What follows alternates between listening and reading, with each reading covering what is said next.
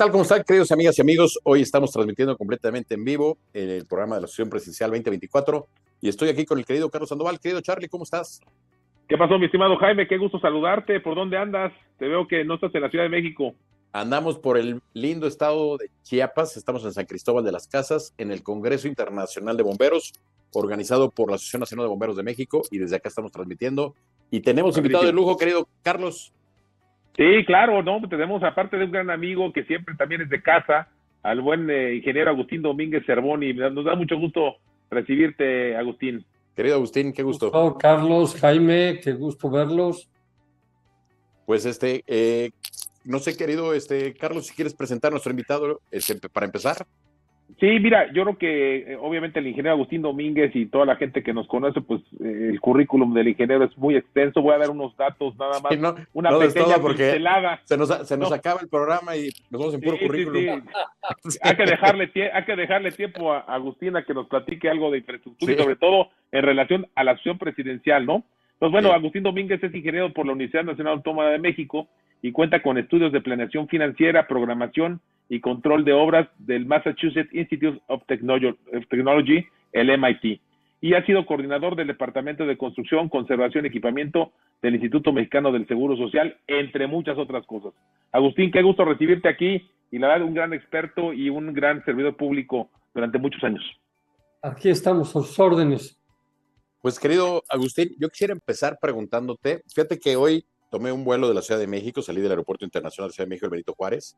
Me tocó ver por ahí lo que era el antiguo, lo que iba a ser el gran aeropuerto de la Ciudad de México en Texcoco. Este, y mi pregunta es esa primero, este, ¿cómo ves este tema del aeropuerto? ¿Fue un gran error no haberlo hecho? ¿Cuál, ¿Cuál, es tu perspectiva de este tema de la infraestructura de la aeroportaria en el caso de la Ciudad de México? Mira, siempre será un error tirar a la basura el dinero. Sin embargo, ya lo tiraste ya tenemos un aeropuerto más. ¿Qué es lo que tienes que hacer en estos momentos? Mejorar el actual. El actual no puedes dejarlo para que tenga abuelos, un, aeropuerto que va a tener su, su propia gente, que es la gente de Hidalgo, la gente de Tlaxcala, la gente del, del sur de Querétaro, y del norte del Estado de México. Esa va a ser la gente que va a tener ese, ese aeropuerto.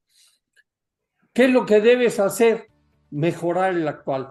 ¿Cómo mejorarlo?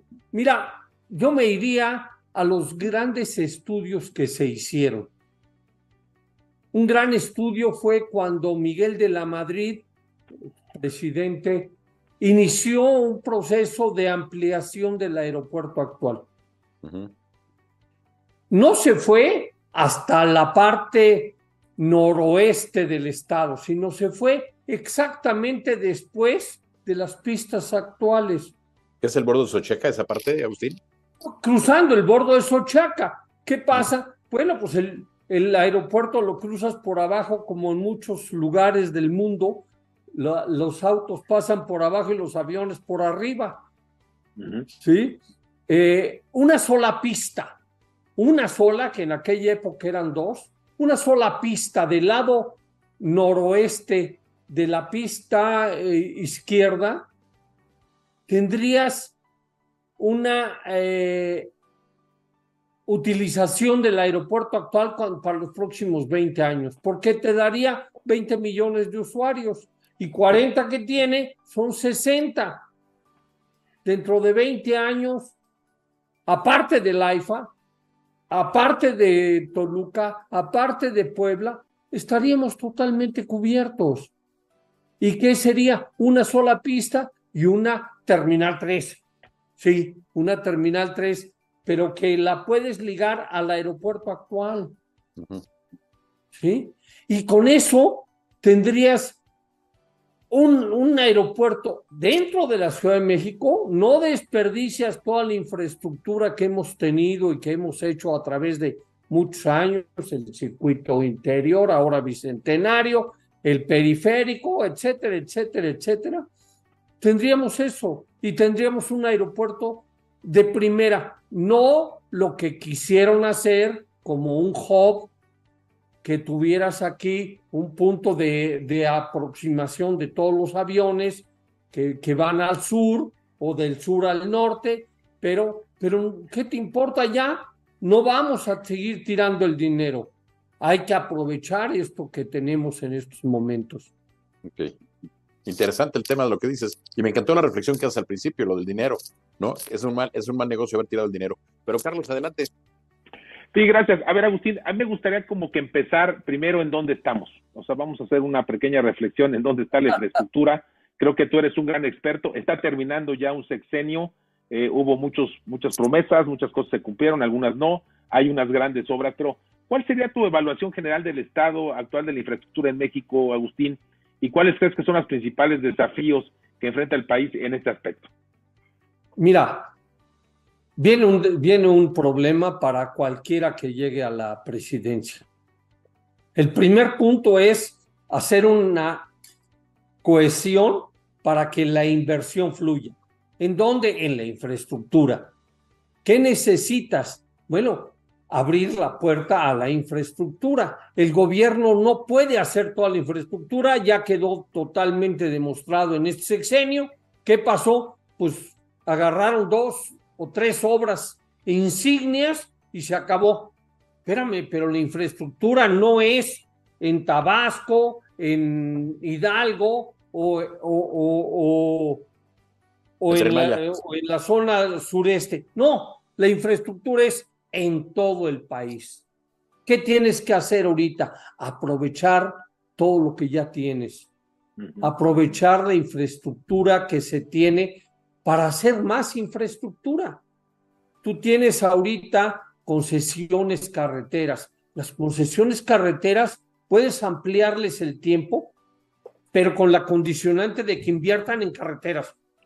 Y tendrías una mejor carretera, una carretera extra con la mismo eh, beneficio actual. Y mientras esa nueva carretera, que a lo mejor en estos momentos no es tan rentable, se, se llega a su momento de rentabilidad, ya la tendrías contra una que ya tienes y que sí es rentable y que deja recursos.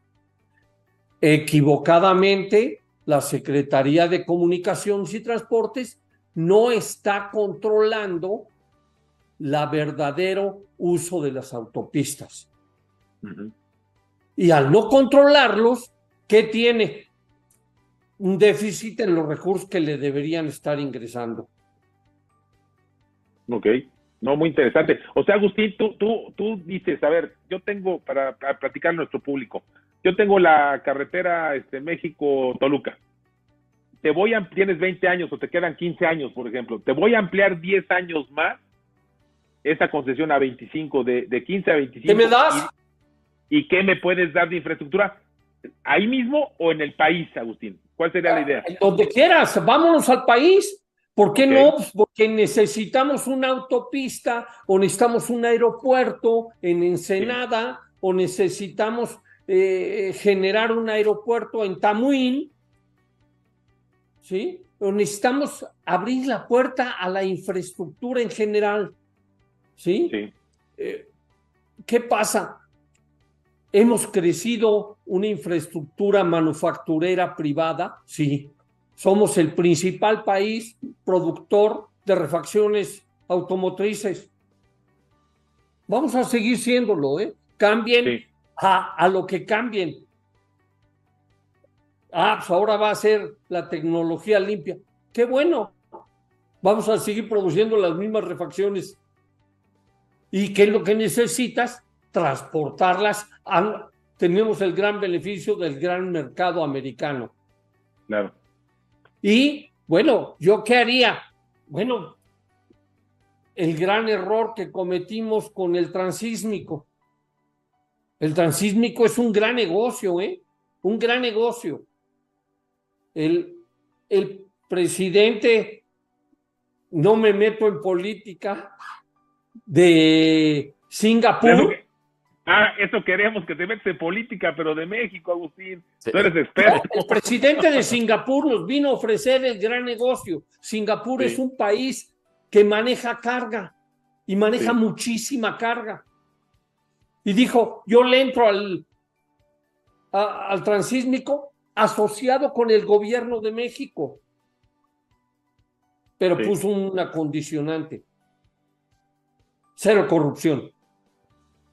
Ah, no, pues ahí sí, ahí se cayó, ahí se cayó. Bueno, pero ya no, pero ya no hay. ¿Qué pasa? ¿Qué necesitas? Ya no hay, ya no hay. ¿Qué necesitas? Lo veo en la mañanera, ya no hay. un transporte transísmico que funcione. Singapur nos iba a garantizar la llegada de barcos a Salina Cruz y la llegada de barcos a Coatzacoalcos para el este americano y para Europa.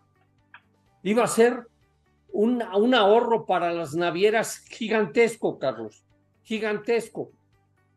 El, el mundo se mueve ahora un porcentaje altísimo en barco. Si tú les ahorras a cualquier naviera dos o tres días de recorrido, oye, son 750 o casi el millón de dólares diario por cada cuatro barcos. Oye, es un negocio. Claro.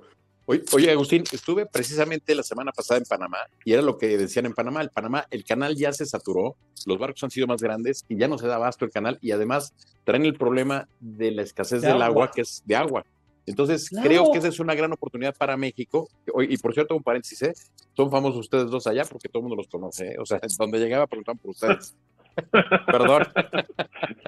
¿Para bien o para mal? Para bien, para espero bien. Que, para espero bien. que las embajadas, Jaime, para, no bien, vayas para bien, no vayas aquí a, bien. a, exhibir aquí al ingeniero Domínguez. Para No, bien, para mira, bien. ¿qué, qué es lo que necesitamos? No va a ser competencia de Panamá. Va a ser la solución de muchos para que Panamá sea más fluido. Sí. Ya no puede crecer Panamá. ¿Sí? Bueno, vamos a aprovecharlo. Oye, y en este tema del transísmico, ¿qué, qué, qué más harías? ¿Qué, ¿Qué, qué, es lo que faltaría, Agustín? ¿Qué, es lo que habría que hacer o ¿Qué habría que que construir? falta? Cruzar la Sí. sierra. Cruzar la sierra con una doble vía muy recta y que tú tengas en los 300 kilómetros de recorrido, hacerlo en una hora y media. Al hacerlo en hora y media, oye, lo que tardas en ir hasta Panamá, cruzar Panamá y, llegar hasta la altura de México, hombre, cualquiera lo hace. Sí. ¿Sí? Entonces, ¿qué es lo que necesitamos? ¿Quién te Oye, no podemos hacerlo solos, definitivamente. ¿Por qué? Porque lo que necesitamos es promocionar la carga y la carga no la tenemos nosotros. Ahora, ¿qué pasa cuando tú tienes un gran proyecto como ese? A todo lo largo del corredor se van a instalar empresas manufactureras que mandan productos a Asia, a Europa o al este de Estados Unidos. Y lo van a producir ahí, ¿eh? Como lo producen en nuestra frontera norte. Sí. ¿Por qué? Porque les va a convenir. Sí. Les vas a abrir la puerta a que les cueste menos, porcentualmente, mandar su producto a cualquier lado. Claro. No es, no es, no es este, ciencia, ¿eh? Sí, claro. Oye, es cuestión de visión. Oye, hablabas de este proyecto transísmico, pero también tocaste algunos puntos importantes de otros proyectos, como el del aeropuerto de Ensenada, para desahogar el ya congestionado aeropuerto de Tijuana, ¿no? Oye, este San Diego. Tijuana podría ser el gran negocio del aeropuerto de San Diego. claro, San Diego tiene un aeropuerto totalmente estrangulado Sí. y estás a, a 45 minutos del centro de San Diego. Bueno, pues si logras reducir el 15 o 20% de tus vuelos mandándolos a Ensenada, con eso se vuelve un gran negocio Ensenada, pero además Tijuana no perdería esos vuelos, sino los captaría de vuelos locales americanos que llegarían a Tijuana, pero como tienes el acceso directo a Estados Unidos, pues eh, simplemente con su ID pasan los americanos y no tienes ningún problema, ¿no? ¿Qué pasa? Es un buen negocio para todos. Y lo único que necesitas es decir, ¿quién le entra? Sí. Oye, ¿y lo harías, lo harías en Ensenada o en Ojos Negros, que está a una hora? En Ojos Negros, en Ojos Negros, definitivamente. ¿Por qué? Ahí ya tienes el espacio aéreo, ya tienes un espacio libre, ya puedes hacer un, un, movimiento muy rápido y muy sencillo. ¿sí? hay, que, hay que incorporar a los intereses creados del, del lugar para que pues, vean el negocio en grande, no, no ser chiquitos, ¿no? Claro. Y también eso detonaría el turismo para toda esa zona, importante San Vicente, toda la parte de eh, abajo, ¿no? Yo te diría que en Senada, teniendo ese aeropuerto, en 6, 8, 10 años, no más de 10 años, sería otra Rivera Nayarita, Rivera Maya. Sí. De ese nivel estamos hablando, Carlos. Sí, sí, ¿Por qué? Porque, porque tenemos un gran turismo. Ojos Negros es un aeropuerto que es negocio. ¿Y sabes por qué? ¿Por qué? Porque está lleno de vuelos privados de Estados Unidos y de Canadá. Sí. Sí, sí.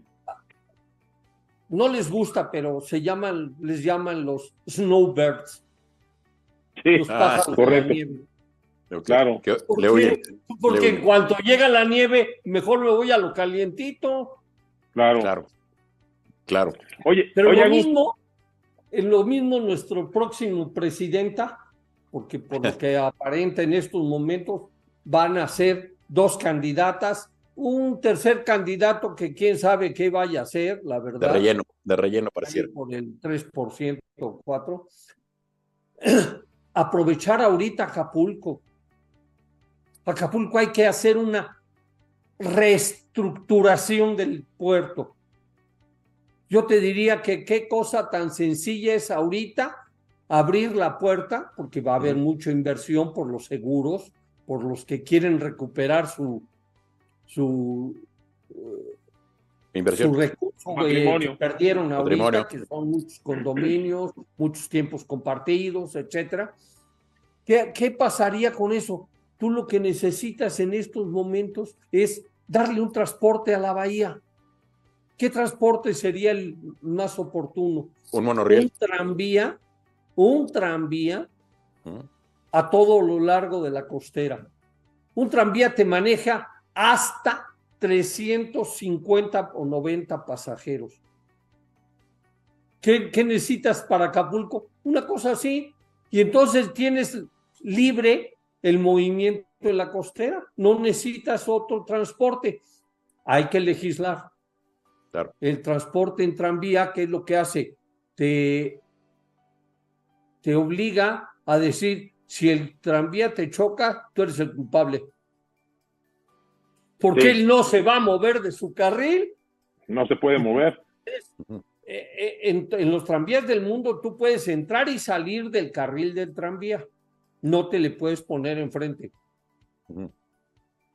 Tienes unas grandes ventajas.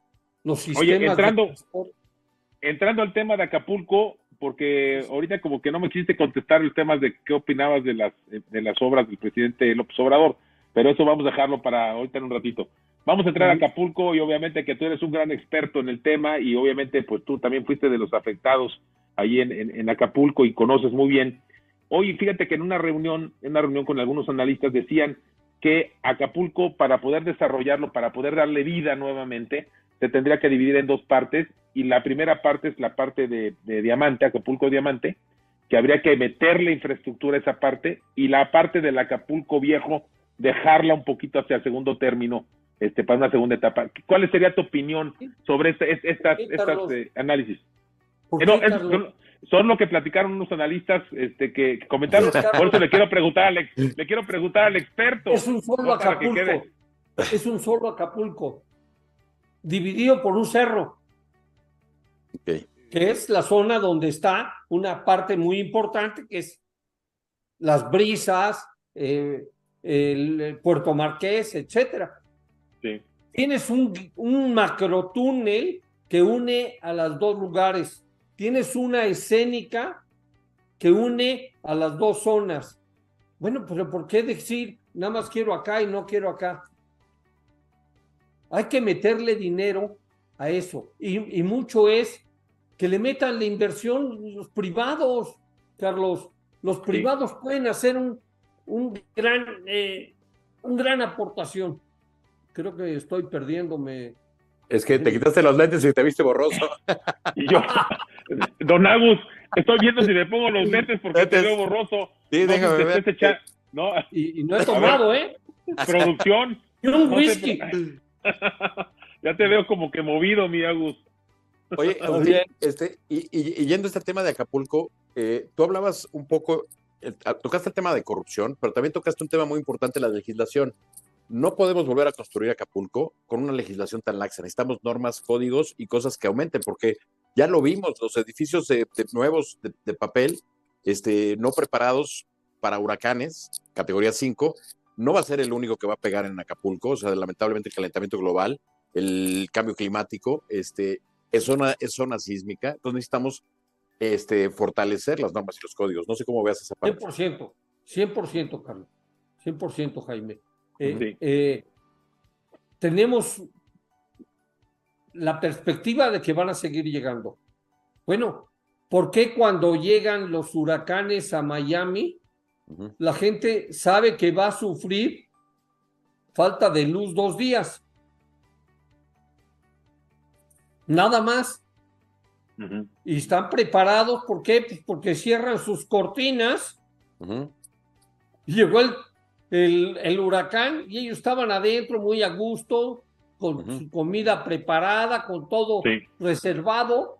Pasó el huracán, a los dos días regresó la luz y los que están en condominios, en edificios, pues tienen una plantita que les dura dos días porque tienen un tanque de gasolina o de diésel o de gas, lo que sea, y están preparados para eso. Entonces, ¿qué es lo que necesitamos en Acapulco? Prepararnos. Mira, eh, tengo buenas anécdotas en donde algunos de los eh, asistentes a la convención minera los agarró el en el camión y se pasaron tres horas en el camión turnándose para cerrar la puerta y que no se les abriera. ¿Y qué les pasó? Nada. Sí, acabaron muy cansados muy asustados. Increíble. Pero al final se dieron cuenta que no pasó nada. ¿Qué es lo que necesitas? Prepararte para eso. Si hubiéramos estado preparados, el camión se hubiera llegado y se hubiera estacionado en un sótano. No pasó nada, ni se hubieran movido ellos. ¿Sí? Todos los inmuebles pueden tener un buen sótano, una buena zona y tener una reserva de agua, alimentos, energía, o sea, su planta de, emergencia y dos o tres días, en dos o tres días, Comisión Federal debe haber terminado. Y mira, creo que es una de las pocas dependencias que trabajan bien. Comisión Federal entró eh, eh, media hora después de que se fue el huracán pero, pero por desgracia tuvimos demasiado daño en torres y en, en, eh, postería. ¿Sí? necesitamos prepararnos. Van a seguir viniendo, ¿eh? Y, y, que sirva esto de ejemplo, porque van a llegar a la Ribera Nayarita y van a llegar a Iztapa y van a llegar a Cancún y van a llegar a Veracruz. Veracruz puede ser que no, un poquito más al norte. El norte. Oye, me llama la atención, Agustín. Estos huracanes ya llegaron para quedarse. Claro. Me llama la atención, Agustín, porque ahorita contaste este caso del camión, que qué bueno que no pasó a mayores. Este, tengo el caso de otro amigo que eh, lo puso en Airbnb su departamento. Llegaron personas de Perú y cuando vieron la magnitud del huracán que les pegaba como a las 8 de la noche, se les ocurrió poner nada más, más cinta de, este, este, masking tape, ¿no? En los vidrios y es el único departamento que no se dañó de esa torre. Claro. no se rompieron los vidrios. Ahora, a lo mejor un experto te dice, oye, no es suficiente porque puede pegar una silla y romper el vidrio. Pero eso, en este caso, le salvó la vida. Entonces, por eso te decía yo, si levantas los estándares y los, los las normas de construcción, pues Nada esto, más. ¿no? Nada más. Si quieres llegar a los niveles de tener una malla de acero para que bloquee cualquier cosa, bueno, acá en hubo, hubo muchos en donde los patios de servicio no están los aires acondicionados, etcétera. Esa fachada que debe haber sido de aluminio, de, de acero inoxidable, algo así, se voló y por ahí entró, y por ahí entró hasta el fondo. ¿Sí? Eh, ¿Por dónde entró en otros? Por la cocina. ¿Por qué? Porque eran los, los ventanas menos protegidas. Sí. ¿Qué pasó? Era un remolino y entró por atrás. ¿Y qué pasa? Era inesperado. Nunca les había pegado un, ciclón así. Oye, el Paulina, ¿qué, comparación harías, Agustín, con el Paulina, que tú participaste en la reconstrucción el Paulina en ese momento? Lluvia. Lluvia. No tuvo la intensidad de los vientos que tuvo este.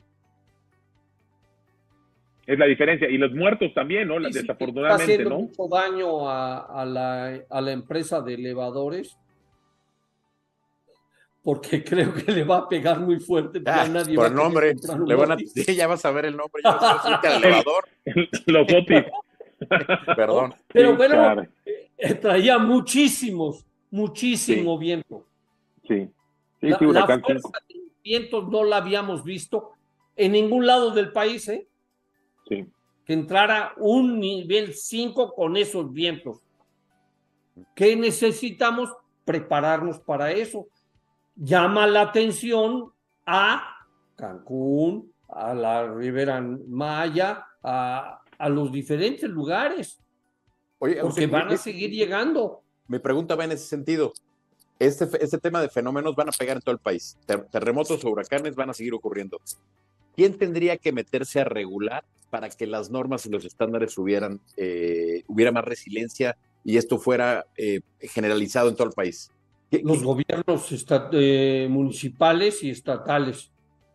Y, las cámaras, el, la cámara el reglamento de construcción lo aplica el municipio y el estado. ¿Qué es lo que sucede? Copian de los reglamentos de ciudades como la Ciudad de México, que, que ha avanzado, que siempre ha avanzado mucho. Sí. Se apoyan en donde en los colegios de técnicos, de, ingenieros, en los colegios de arquitectos, eh, eh, en fin, ¿qué es lo que necesita? Que son, por ley, los colegios son asesores del gobierno. Mm. ¿Sí? Si tú le pides al colegio de ingenieros de Acapulco o de Guerrero, no se ve, ahí cambia mucho porque hay hay lugares en donde es el colegio estatal y hay colegios locales, ¿no? Cualquier colegio de esos, ¿qué va a hacer? Órale, dame, hacemos un contrato, yo te apoyo para hacer tu, reglamento y agarro el reglamento de ciudades como la Ciudad de México, que tiene un súper reglamento muy bien hecho, y, y, aplico las mejoras que necesito específicamente para el lugar, ¿no? Sí. Pero tendría que haber una política nacional de decirles, ¿saben qué? Éntrenle, compadre. Prepárense. Sí. A lo mejor, que no será en estos dos años que vienen, eh, el gobierno federal le dice, toma una lana y arréglatelo. Pero para eso, ¿eh? Para que tengas un muy buen reglamento y a lo mejor es un reglamento que inhibe la inversión en los primeros dos, tres años. ¿Por qué? Porque vas a tener que poner cosas extras que no pones ahorita, ¿no? Sí. Bueno. Va a ser más caro construir. Queremos un vidrio templado o un vidrio anticiclones. Bueno, pues cuesta más caro. Sí, pero cuando venga, no vas a necesitar ponerle el masking Sí, claro. Y a la larga, ¿qué es más caro, no? El perder la vida o, perder un vidrio por no poner, ¿no? O tener la infraestructura como se tiene ahorita en Acapulco. Todos los edificios sufrieron. unos más, otros menos.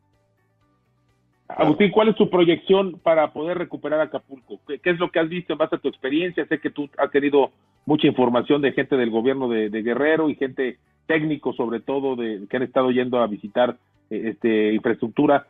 ¿Cuál es tu, tu, pronóstico para poder recuperar el puerto Acapulco o en qué fases lo estás viendo tú? Ah, para llegar al 100%, entre 3 y 5 años. 3 y 5 años.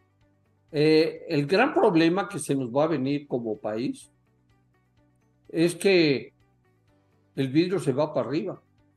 Sí. Porque Acapulco va a pedir vidrio por todos lados. ¿Sí? No producimos suficiente vidrio. Mm. El aluminio va a subir el precio. ¿Qué es lo que necesitamos? Prepararnos. Ahorita eh, China o, quien produce aluminio, a ver, échamelo para acá. Y, minimizar el, ese impacto que va a tener el aluminio, el cobre. vamos a tener en todo Acapulco que reparar todas las instalaciones eléctricas.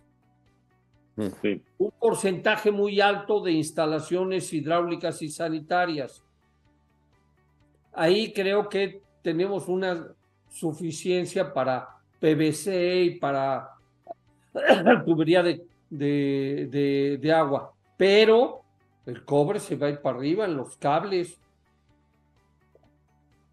El cobre para las tuberías de gas. Se dañaron muchas tuberías. Sí, mucho. Sí. Entonces, ¿qué va a pasar? Bueno, pues ahorita es cuando nuestro gobierno debería actuar y decir, a ver, tráiganmelo al precio actual. Sí. sí. Y volverse un regulador de ese precio como debe de ser. Claro. ¿Sí? De tres a cinco años, ¿por qué? ¿Cuál es el daño real en la mayoría de los inmuebles? Las fachadas eran de vidrio y algunas instalaciones. La parte interior pues todas las puertas de madera se echaron a perder. Porque les cayó muchísima agua. Sí. Sí, claro. Bueno, vas a tener que ver qué tipo de puertas quieres ahora. Sí, claro. A lo mejor voy a cambiar y le pongo una puerta de PVC con eh, fachada de madera y se va a ver igual, pero si viene el agua, se va a mojar y se le acaba la fachada, que es una película, ¿no? Sí, claro. Pues, tenemos que hacer eh, el ingenio de, de, cualquiera de los que estemos en esto, pues, tiene que prevalecer. Ahora, aquí me preocupa, me preocupa algo, Agustín, porque uno, hay la prisa por reconstruir, pero no, no hay margen para poner otra vez las normas y los códigos. O sea, entonces vamos a volver a construir sobre las rodillas y vamos a volver a poner lo mismo. Claro, claro. Ahí, aquí es donde tendría que intervenir el gobierno. El, el seguro de muchos edificios, decir, por lo que estaba. Sí. Ok. A ver, señores, abro la puerta a la inversión y a todos estos que tenían condominio que fueron dañados, les propongo a las financieros, bancos, financieros, etcétera, crédito hipotecario, por un porcentaje del 10, 15% del valor del inmueble, ¿eh? pero con bajos intereses y a un plazo mediano. Y entonces todos esos dueños de esos inmuebles lo van a hacer rápidamente. ¿Qué pasa? todos los desempleados que tenemos en Acapulco se van a, rápidamente a, reactivar, porque hay que reactivar restaurantes, hay que reactivar eh, hoteles, hay que reactivar todo el servicio que tenían todos los departamentos de Acapulco. Todos tenían un servicio de limpieza, de una asistencia doméstica. Esa asistencia se quedó sin trabajo. Así es. Sí, va a cambiar totalmente, ¿no? Este, ¿Cómo lo reactivo? Sí. ¿No? Ahora va a haber mucha gente para construcción, ¿no? Se va a necesitar muchísima gente para instalar. Ah, sí, pero dime cuántas asistentes domésticas pueden meterse de albañiles.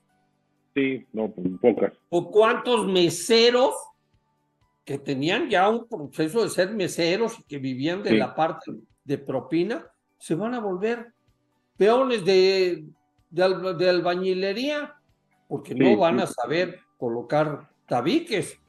Claro.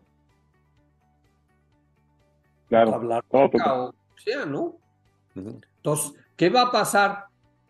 Todos los inmuebles van a importar gente de, aquí de México, de Monterrey, de León, de la Ciudad de México, de todos van a importar gente para hacer el trabajo que pueden hacer o que podrían hacer los pocos que estaban en un momento normal. Pero ahorita como van a entrar a trabajar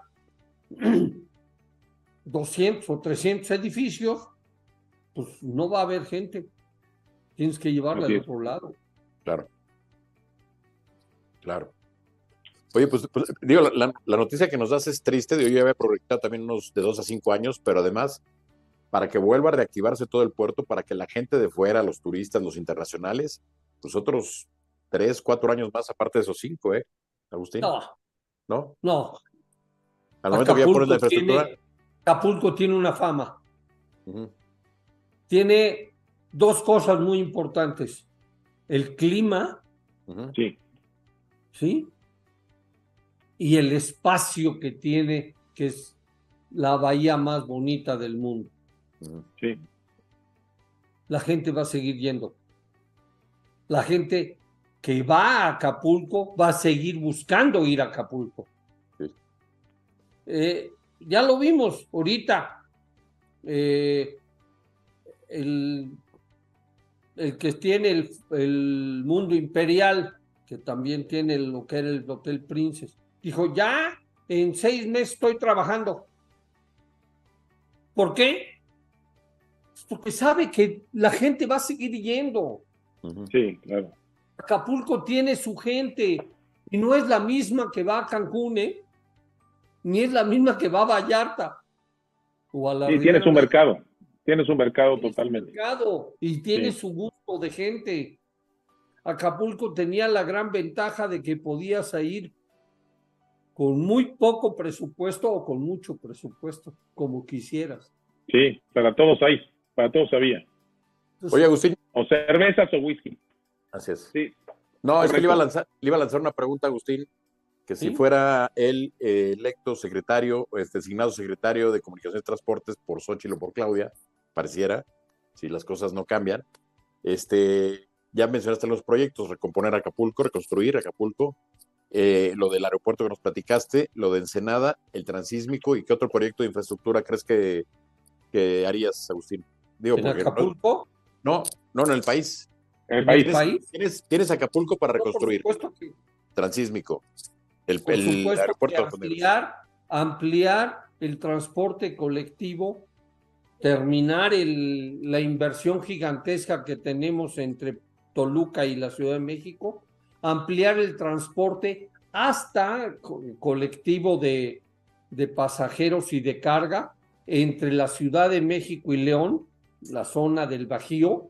¿Por qué? Porque es un mercado que ya tenemos, ya existe, vamos a usarlo. ¿Sí? El derecho de vía ya lo tenemos. Sí. Mira, yo hace poco que estaba platicando, pero bueno, son oídos sordos en, la secretaría. Este, dale la concesión a Ferromex de una autopista en el derecho de vía México-Querétaro. ¿Qué pasa en la autopista actual de México-Querétaro? Si no son todos los días, es el 90% de los días, hay accidentes entre los camioneros y los coches. Bueno, haz una autopista con poca pendiente, porque el, el, tren tiene poca pendiente y el derecho de vía ya existe, exclusiva para el transporte de carga. Y la autopista de, de Querétaro la dejas para autobús de personas y para transporte de- automovilístico. ¿Qué pasa? Todos ganan, Sí. todos ganan, Claro. ¿sí? Bueno, pero como eso hay muchas cosas en todo el país, ¿qué necesitas hacer? Veracruz. Veracruz, por desgracia, es un país, es un estado muy largo y no tiene una autopista que vaya desde McAllen o desde Reynosa, eh, Brownsville, Matamoros, hasta Villahermosa. Hazla. Claro. ¿Y ¿Quién va a invertir? La iniciativa privada, porque es negocio. Claro. Pero pareciera, que, eso negocio, sí. pareciera que eso está vedado este, este sexenio. Pues, a la no iniciativa es que privada. esté vedado, lo que pasa es que no quiere trabajar. Pero y la bueno, verdad es que lo que necesitas es inversión. ¿Qué pasa con una cosa así? Reactivas la economía del país Claro. inmediata, ¿eh? Tú puedes hacer, alguna vez platicamos con el tren Maya. El tren Maya tienes que cambiar el concepto. El tren Maya debe ser vagones tipo crucero, en donde tú te dices, yo me voy a echar una semana yendo a recorrer ruinas y ciudades coloniales. Entonces te subes a tu vagón, que es un, un vagón de tren común y corriente, pero tienes tu camarote, como en el barco. Llegas, dejas tus cosas, el tren te saca y llega a Chichen Itza y ahí se queda tu vagón junto con otros vagones. Te bajas eh, en el momento que tienes que regresar, como en los barcos, a las 5 de la tarde, y a las 6 pasó otra máquina que iba hacia Mérida, toma el, tu vagón y te lleva hasta Mérida, y ahí se vuelve a parar, y tú te bajas y te vas a oír jarana y a pasearla a todo dar en Mérida, y al día siguiente igual, ¿sí? Y te pasas una semana con una oferta diferente a la actual, que actualmente la oferta es sol y, sol y mar. Ahora va a ser sol, mar, ruinas. Ciudades arqueológicas y coloniales. Oye, no le vas a quitar nada ni a Cancún, sino al contrario, le vas a dar más. Claro, Así es. Pero todo eso, ¿qué es lo que necesitas? Trabajar, Jaime, así es. Carlos. Se necesita Totalmente. trabajar. Sí. Totalmente. Dejar, a los vagones, pero de, de otra manera. Así es. otra variedad, otra variedad. Así es. Otros Así es. vagones. Otros Pero vagones te diferentes. digo, mira, eh, pues Baja California, Baja California tiene unas costas bellísimas. Abre la puerta, genera infraestructura y en cinco o en diez años esa infraestructura va a ser rentable. Claro. Pero si se la, la, la das para que la haga el que tiene la autopista Ensenada, digo, este, Tijuana, Mexicali, que es negocio, hace esta y, y vamos todos ganando. Claro. Así es. Oye, Agus, ya llegamos, creo que ya nos pasamos como 12 minutos o 13 del programa. Está muy ha estado muy sabrosa, muy sabrosa la plática. Como Dos siempre. comentarios, contigo. Jaime, si estás de acuerdo. Primero, convocar a Agustín Domínguez a una futura este, plática aquí en la sesión presidencial, un poquito para analizar los proyectos que necesita México en esta nueva administración, Agustín. Y yo nada más, y yo, Jaime, otra una pregunta, yo haría una última, Adelante, este, para Carlos. ponerle algo de picante. ¿Cuál sería tu calificación del 1, bueno, del 0 al 10 en las obras que hizo esta administración, este, estimado Agustín? ¿Cuál, qué, ¿Qué calificación darías? Mira, yo soy un fan de la infraestructura. Sí, La infraestructura que quieras, qué bueno que le hicieron. ok. Qué bueno. Ahora lo que hay que hacer es aprovechar esa infraestructura. ¿Sí? ¿Por qué Pemex, su mejor negocio era la, la refinería que tenía con Shell en Houston? Pues porque la operaba Shell. Sí, sí, sí, claro. Ah, pues ¿qué necesitas? Vamos a hacerlo. Que la de dos bocas opere y opere bien y que sea rentable. Sí, que y produzca. que produzca gasolina. Claro. Yo no lo hubiera hecho, pero bueno, es otra cosa. Así es. Pues, Jaime. Pues, pues no, pues ya mis dudas ya me las, me las aclaró, ya, digo, yo, yo me voy muy contento de este programa, este, digo, hay mucho tema que, tela que para cortar, pero, pero ya por el tiempo, este, querido Carlos, yo le diría a Agustín que si nos manda un último mensaje antes de despedirnos, y de verdad, Adelante. Agustín, qué gustazo tenerte en el programa hoy, como siempre, ¿eh? Hombre, con mucho gusto. gusto. Y lo que hay que hacer siempre es más infraestructura. Buenísimo. ya con eso, las cuatro palabras, como Fernando Marcos.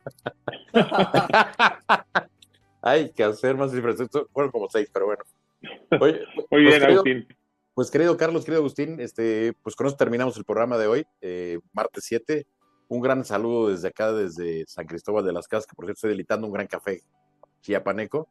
Este, y bueno, pues nos vemos pronto ahí en la Ciudad de México y gracias a toda la gente que nos sintonizó esta noche de martes, completamente en vivo. Este, gracias, querido café. Carlos. querido Agustín. hay café acá, buen café, buen café. Tráelo. Claro, ahí, ahí les llevo, ahí les llevo, ahí les llevo. Ahí les llevo. Buenísimo. No, pues Un muchas abrazo. gracias. Muchas gracias, Jaime. Este, Agustín Domínguez, muchísimas gracias, ingeniero. La verdad es que una plática extraordinaria, como siempre. Nuevamente este, abrimos la, la puerta y la convocatoria para una, una siguiente plática, este, sobre todo las necesidades, y ahí está el tema ya puesto sobre la mesa, las necesidades de infraestructura para el próximo sexenio, qué es lo que tú opinas, y la verdad, muchísimas gracias. Muchas gracias a todas nuestras amigas y amigos que nos sintonizaron hoy en vivo, hoy martes 9 de la noche, bueno, ya casi las 10, ¿verdad? Que Ya. duerman muy bien, una buena semana y muchas gracias, Agustín. Y si quisieras despedirte, muchas gracias. Pues muchas gracias a todos. Adelante, muchas gracias. Buenas noches.